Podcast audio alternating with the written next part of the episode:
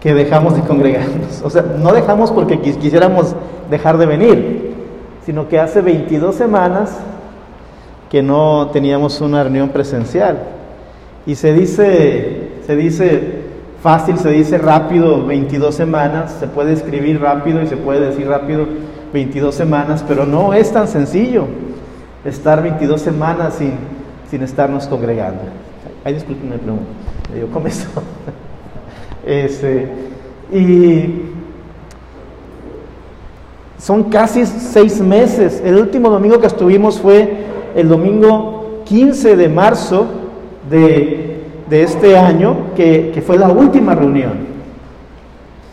Y ahora, 22 semanas después, estamos reiniciando. Somos muy pocos, podemos notar, no llegamos ni a 30, pero sabemos que con el paso de los domingos, poco a poco se va a ir integrando más personas, si, si el gobierno lo permite y si, si las medidas sanitarias lo permiten, eh, eh, poco a poco nos vamos a ir eh, juntando más y más. Ahí tiene una cosita Nelson para girarla, ahí adelantito, es.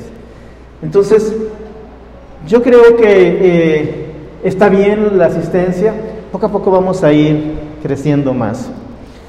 Entonces, no estamos todos, desafortunadamente, eh, algunos ya no están con nosotros, hermana Juanita está en la presencia del Señor. Aquí cantamos, cantamos y levantamos nuestras manos, pero ella está delante del trono, está delante del Cordero, ¿verdad?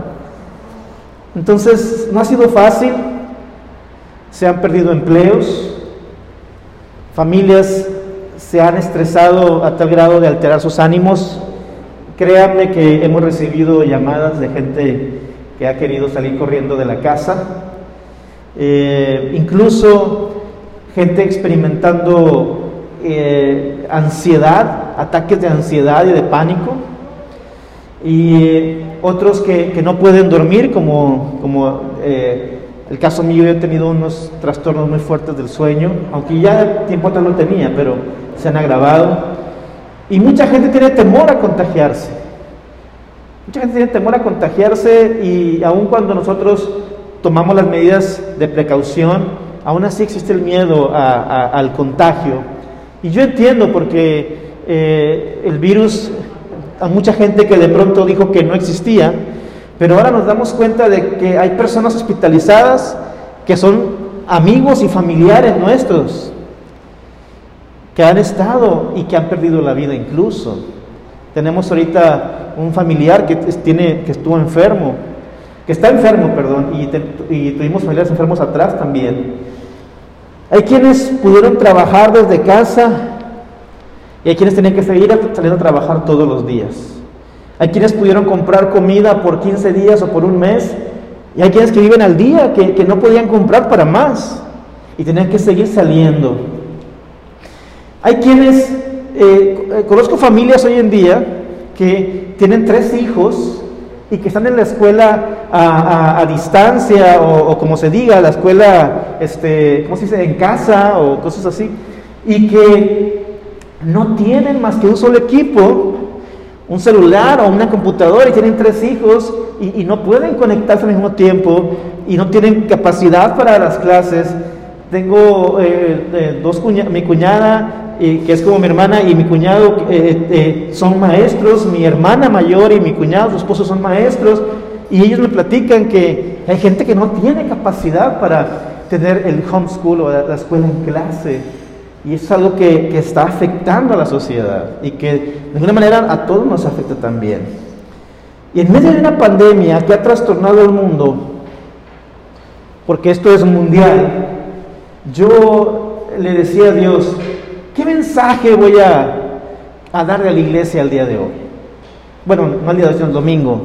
¿Qué mensaje le voy a dar a la iglesia este domingo? La que venga aquí al salón y la que está allá en su hogar, ¿qué mensaje le voy a compartir? Porque como iglesia sufrimos una mutilación, como dice Filipenses capítulo 3, versículo 2. Y le preguntaba al Señor, ¿de qué debo de hablar? En esta primera reunión presencial, después de casi seis meses de transmitir solo por internet. Hay muchas cosas que decir. Podemos hablar de la salud, de la vida eterna, podemos hablar de la enfermedad, podemos hablar de la pobreza, de la riqueza, de la escasez, de la abundancia. Hay mucho que decir. Pero Dios me dijo que tengo que hablar hoy de un nuevo comienzo. De un nuevo comienzo. Esta pandemia es una oportunidad para reiniciar. Acompáñame por favor en su Biblia al libro de Isaías. Isaías capítulo 43.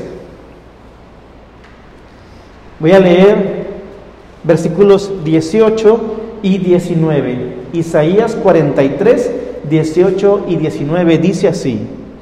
Isaías 43, versículos 18 y 19. No os acordéis de las cosas pasadas, ni traigáis a memoria las cosas antiguas. He aquí que yo hago cosa nueva, pronto saldrá luz. ¿No la conoceréis? Otra vez abriré camino en el desierto y ríos en la soledad. Dice el Señor, he aquí yo hago cosa nueva. Yo hago cosa nueva. Este capítulo de Isaías 43 es uno de los más conocidos, es un capítulo hermoso donde habla del amor de Dios para Israel, donde se habla de la deidad, de la Trinidad de Dios y de cómo no hay un solo Dios y de cómo solamente Él salva y de las promesas que Dios le hizo a Abraham, a Jacob y ahora son válidas en, el pueblo de Israel y que esas promesas son para nosotros, para la iglesia el día de hoy. Es un capítulo hermoso porque a pesar, porque si usted lee Isaías del 1 hasta el 42, a pesar de todo el pecado de Israel, Dios hace promesas de bendición, de protección y de, prosperidad en un, en un brillante futuro. Dios le promete a Israel un brillante futuro. Y le dice que será una nación próspera y que aunque pase por el fuego va a estar con ellos, que ellos son sus hijos. Es un capítulo hermoso, Isaías 43. Además, reta en este capítulo, del versículo 8 al 13, reta a los ídolos a que se atrevan a competir con la omnisciencia y la omnipotencia que tiene Él. Dice el Señor que reto a los ídolos a que se, se compitan con mi omnipresencia y mi omnipotencia. No pueden, no pueden competir con Él. Y se da mucho ánimo en este capítulo al pueblo de Dios para que espere la libertad del cautiverio de Babilonia. Porque en ese tiempo estaban cautivos y les dice, esperen mi libertad. Y yo siento que, que hoy nos dice, esperen mi libertad. Creo que para la iglesia del 2020 Dios le dice, espera mi libertad. Vas a ser libre. Por eso dice, hago cosa nueva.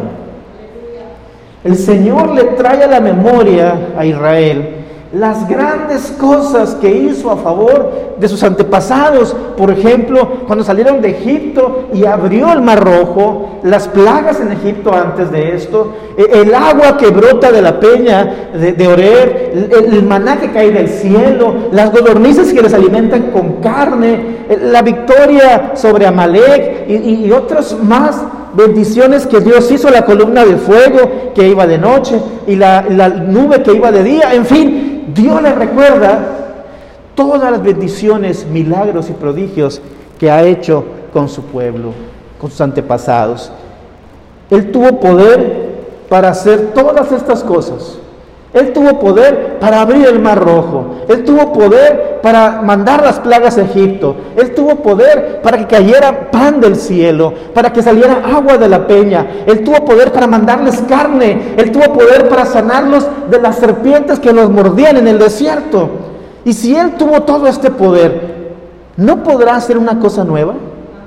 Claro que puede hacer una cosa nueva. Claro que puede hacer una cosa nueva un camino en el desierto y ríos en la soledad. Aunque no haya, Él hace camino donde no lo hay. No solo promete libertarlos de la cautividad de Babilonia, sino también conducirles salvos, sanos, a su propio país, a Israel, a Jerusalén.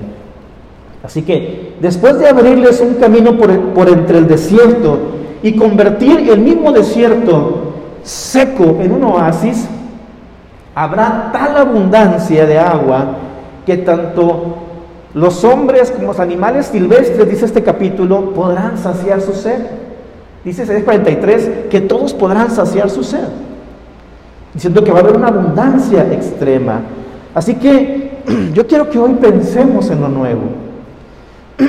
Tenemos que dejar de pensar en todo lo malo que nos haya pasado. Si usted voltea hacia atrás, en este año, el día de ayer es más, el día de ayer, anoche, hoy en la mañana, la semana pasada, hace seis meses, todo lo malo que le haya pasado, todo lo malo que haya vivido, Dios lo va a cambiar en una cosa nueva. Pero tiene que tener fe. Vamos a soñar con lo nuevo. Soñemos con lo nuevo. Así como un niño espera las bendiciones del Padre, soñemos con lo nuevo. No sobre lo que éramos, sino lo que nunca hemos sido y lo que podemos llegar a ser. Si hace seis meses teníamos aquí el salón lleno, Está bien, qué bueno, pero no nos quedemos en eso, en lo que éramos, sino que pensemos en lo que nunca hemos sido y en lo que podemos llegar a ser con la ayuda del Señor. ¿Qué es lo que una iglesia puede llegar a ser? Yo les he hablado las semanas pasadas acerca de la iglesia del libro de los hechos. Si han seguido las transmisiones eh, en, internet, ustedes podrán haber escuchado la iglesia de los hechos, los milagros, los prodigios, las sanidades, las conversiones de miles de personas. Todo esto podemos ser si somos una iglesia que busca al Señor y tiene un nuevo comienzo. Y hoy es la oportunidad de reiniciar. Hoy es la oportunidad de un nuevo comienzo. Los primeros discípulos se reunieron en pequeños grupos en espacios pequeños, en casas. Y ahí en una casa, quizá insignificante, quizá pobre, cayó el Espíritu Santo sobre ellos como fuego sobre sus cabezas. Y dice que comenzaron a hablar en otras lenguas. Y aquí en este salón, y en cada casa que nos está viendo, puede descender el Espíritu Santo si usted así lo desea. Dios puede descender con poder sobre su vida, trayendo arrepentimiento, milagros y cosas nuevas. ¿Cuántos quieren recibir algo nuevo el día de hoy? Ahora, antes de que eh, cayera el Espíritu Santo sobre la iglesia, antes de que hubiera lenguas de fuego sobre los discípulos, antes de Jesucristo, ¿quién había escuchado en el Antiguo Testamento? ¿Quién? Que cayeran lenguas como de fuego. ¿Cuándo había sucedido algo así en el pueblo de Israel? ¿Sabe cuándo? Nunca. Nunca porque el Espíritu Santo solamente moraba sobre quién? Sobre los reyes, sobre los profetas sobre los sacerdotes. Así que el Espíritu Santo nunca había descendido sobre nadie. Así que era el, el, Pentecostés, el Espíritu sobre la gente, era algo nuevo. Era una cosa nueva. Era algo nuevo para la fe en Dios. Algo que no se esperaban, porque eh, eh, sí habían recibido la promesa del Espíritu Santo, pero era totalmente diferente a lo que habían vivido en su fe judía. En su fe judía iban al templo, adoraban y ahí se quedaba el Espíritu de Dios, ¿sí? Porque Dios habitaba en el templo, según ellos, en el arca del pacto. No habitaban las personas. Entonces, cuando están en, en, los 120 reunidos eh, eh, en una casa, en el aposento alto, y desciende sobre ellos el Espíritu Santo y cae como lenguas de fuego repartidas sobre sus cabezas, era algo nuevo. Era algo que no había sucedido. Era algo que no habían experimentado. Ahora, la muerte de Jesús para traer redención al mundo era algo nuevo también. No se había visto eso en Israel. ¿Por qué? La salvación era a través de sacrificios de animales, no de un hombre.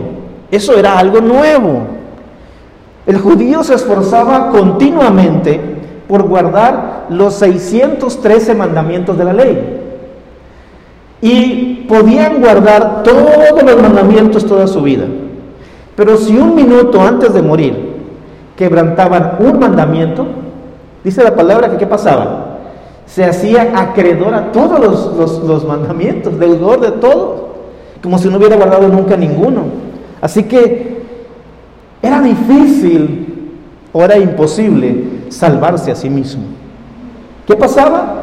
Que cada que pecaban, agarraban un animalito, según su capacidad económica, iban al templo, lo sacrificaban para el perdón de sus pecados. Y entonces ya era una rutina, peco, sacrifico, peco, sacrifico, peco, sacrifico. Y así se lo vivían ellos. Pero no sabían y nunca se había visto que un solo hombre pudiera quitar el pecado de todo el pueblo una vez y para siempre. La muerte de Jesús para salvarnos a todos era algo nuevo. Era algo nuevo, algo que no se imaginaban ellos. Y cuando nosotros venimos a Cristo y confesamos nuestros pecados y nos arrepentimos de nuestros pecados y decidimos ser discípulos de Cristo, dice Pablo en 2 de Corintios 5:17, de modo que si alguno está en Cristo, nueva criatura es. Las cosas viejas que dice pasaron y todas son hechas nuevas. Algo nuevo. Y yo quiero decirles hoy, hermanos, que el Señor Jesús quiere hacer algo nuevo con ustedes. Algo nuevo con su familia, algo nuevo con su vida personal, algo nuevo con su devoción, con su tiempo de oración, algo nuevo con sus decisiones, algo nuevo con su carácter, algo nuevo con sus finanzas, algo nuevo con, su trabajo, algo nuevo eh, eh, en, sus decisiones, algo nuevo en la iglesia del reino. Dios quiere hacer algo nuevo. Tenemos que ir con Jesús y decirle, Jesús, haz que brote agua de la peña. Señor Jesús, haz que haya perdón donde había rencor. Señor Jesús, haz que haya gente salvada por fe donde no hubo salvación. Señor Jesús, haz que cada miembro de tu iglesia sea un evangelista. Señor Jesús, haz cosas nuevas. Haznos a todos nuevos si es necesario. Cambia nuestra manera de pensar. Cambia nuestro corazón. Que no veamos como ve la gente de esta tierra. Que no veamos como ve la gente de este mundo, que se limita solamente a lo que está delante de su vista. Yo recuerdo cuando el profeta Samuel iba a ungir al nuevo rey, porque Saúl había sido eh, destituido del reinado, aunque todavía reinaba, pero ya no iba a ser rey.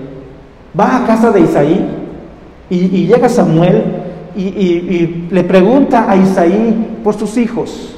Y sale el mayor Eliab de sus hijos y dice la palabra en, en primero de Samuel capítulo 16 que, que, Samuel ve a Eliab grande y de hermoso parecer, estaba guapo el muchacho, y dice que eh, Samuel dijo, he aquí el ungido de Jehová. Y entonces, ¿qué pasa? Dios habla a su corazón y le dice Dios al profeta Samuel, no mires a su estatura ni a su hermosura, porque el hombre ve lo que está a la vista de sus ojos, pero Dios mira qué? El corazón. La gente de este mundo ve conforme este mundo horizontalmente. Pero nosotros vamos a cambiar a una mirada nueva. Vamos a ver con los ojos del cielo. Tenemos que ver con los ojos del cielo. Tenemos que ver cómo ve Dios. No lo que está al frente de nuestra vista, sino lo que ve Dios, el corazón. Y esto es importante, hermanos, porque en el reino tenemos apenas un año y hemos pasado por pruebas, por luchas, Pero Dios puede hacer todas las cosas nuevas hoy si así lo decidimos. Si nosotros buscamos al Señor, debemos amar nuestro pasado, sí, pero debemos dejarlo ir. Porque dice Eclesiastés capítulo 7, versículo 10, que nunca digas que los tiempos pasados fueron mejores que estos, porque nunca hablarás de esto con sabiduría, dice el Señor. Tenemos que ver al futuro, debemos extendernos a lo nuevo, debemos avanzar, movernos hacia adelante.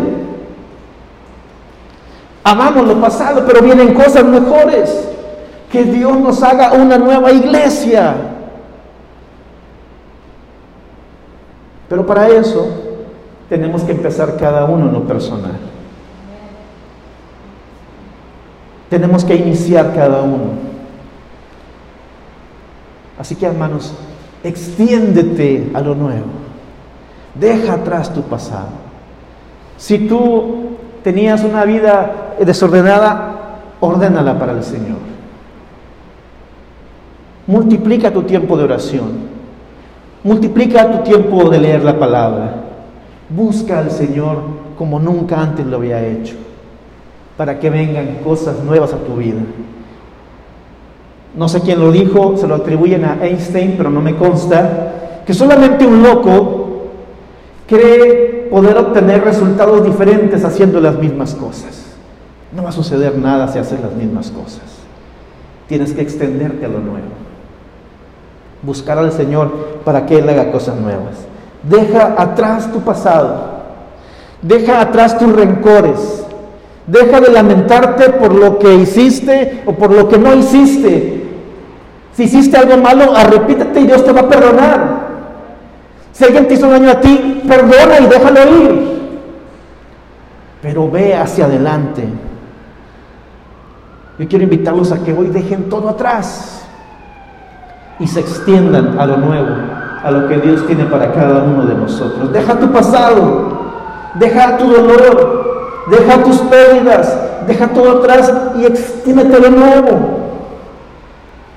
Si cada uno de nosotros caminamos a lo nuevo en Cristo Jesús, créanme, su vida cambiará, su familia cambiará, sus consecuencias cambiarán, sus finanzas cambiarán, su ministerio cambiará. Esta iglesia va a cambiar si nos extendemos a lo nuevo. Jesús lo dijo de manera muy clara. Él dice en Lucas capítulo 9, versículo 62, ninguno que poniendo su mano en el arado mira hacia atrás es apto para el reino de Dios. Tenemos que poner nuestra mano en el arado y no volver atrás. Y no mirar atrás, sino ir hacia adelante, sembrando cosas nuevas. Caminemos hacia adelante. No podemos quedarnos estancados en el mismo lugar. Tenemos que ir por más. Y por más como en el Señor Jesucristo. Comencemos nosotros y esperemos lo nuevo de Dios. Y Dios puede hacer todas las cosas nuevas. Cuando yo platico mi testimonio, mucha gente no, no cree de lo que yo fui antes. Claro, me convertí siendo muy joven, un adolescente Tenía 16 años cuando yo conocí a Cristo. Y sin embargo, para esa edad, yo ya había vivido una vida de un hombre de 30 años quizá o más. Y cuando platico cómo era antes de ser cristiano, la gente no me cree. Y eso me agrada. Me agrada porque entonces significa que Dios sí hizo nuevas todas las cosas en mí. Porque si yo, si yo les dijera, no, hombre, pues es que yo este, era un marihuano. No, pues sí se nota. Ah, pues que no hubo mucho cambio, ¿verdad? Pero cuando dicen, no, no puede ser, bueno, Dios transformó mi vida. Esa es lo importante, extendernos hacia adelante. Que Dios cambie nuestra vida. Si tú eras un ególatra, si eras un prepotente, si eras un flojo, si eras un desordenado, si eras lo que haya sido, que Dios te mueva hacia algo nuevo. Y hoy, para mí, esta pandemia nos da la oportunidad de caminar hacia algo nuevo. No sé qué te haya pasado hoy en la mañana, con tus hijos, con tus padres, con tu esposo, tu esposa, o que te haya pasado anoche, o hace una semana, hace 15 días, hace un mes, o hace seis meses que inició esto. Pero hoy es la oportunidad para que reinicies tu vida, para que haya en ti algo nuevo, para que Dios haga nuevas todas las cosas. Es tu decisión. Nadie más lo puede hacer por ti. Es algo entre tú y Dios. Tú tienes que extenderte hacia lo nuevo. ¿Cuántos quieren caminar hacia una cosa nueva?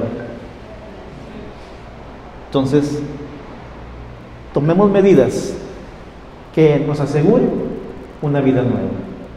No salgamos y hagamos lo mismo otra vez, sino que salgamos y pensemos en aquello que hemos estado haciendo mal y que sabemos, no necesitamos que nos lo revele el Espíritu Santo, sabemos cuando lo hacemos mal, sabemos cuando estamos equivocados, cambiémoslo,